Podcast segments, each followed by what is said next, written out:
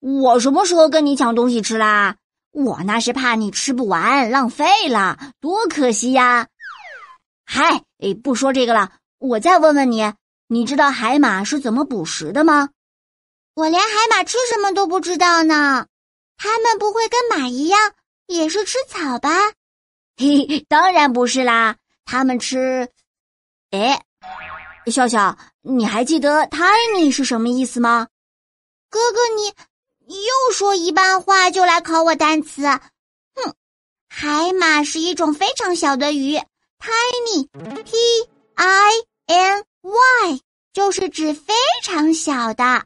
海马的尾巴就像手一样。可以用来抓住海草，抓住就是 grasp，然后 enemy 是敌人的意思。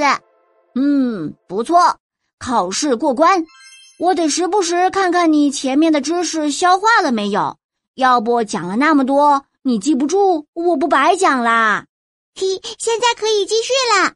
嗯，海马游得很慢，却喜欢吃一些跑得特别快的小动物。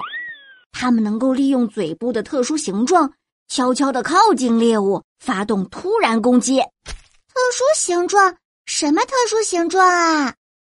海马的口鼻长得像一个长长的小喇叭，而且嘴长在最前端，就像我嘟嘟嘴这样吗？嘟嘟嘟嘟嘟。对对，是这个意思。